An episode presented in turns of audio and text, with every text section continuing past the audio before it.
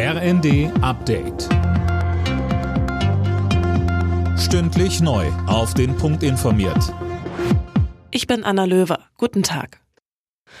In Erfurt haben die offiziellen Feierlichkeiten zum Tag der deutschen Einheit begonnen. Bei einem ökumenischen Gottesdienst im Dom waren unter anderem Kanzler Scholz und Bundespräsident Steinmeier dabei.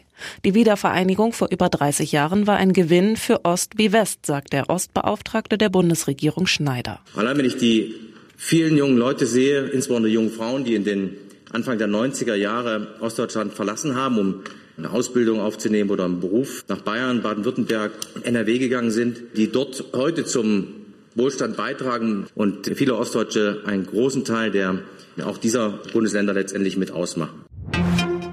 Außenministerin Annalena Baerbock reist heute nach Polen. Anlass ist der Tag der deutschen Einheit. Baerbock hält am Abend eine Rede bei den Feierlichkeiten in der deutschen Botschaft. Geplant sind auch Gespräche über den russischen Angriffskrieg in der Ukraine.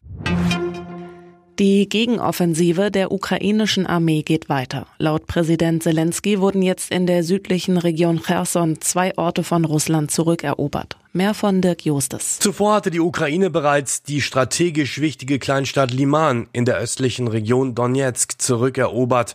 Russland will unterdessen weiter verhindern, dass wehrpflichtige Männer das Land verlassen. Laut Medienberichten wurden über 180 Männer an der Grenze zu Georgien aufgehalten. Sie sollen dabei direkt ihren Einberufungsbescheid für die russische Armee bekommen haben. Angesichts des gewaltsamen Vorgehens des Iran gegen die Proteste nach dem Tod einer jungen Frau bereiten Deutschland und weitere EU-Länder Sanktionen gegen Teheran vor. Das berichtet der Spiegel.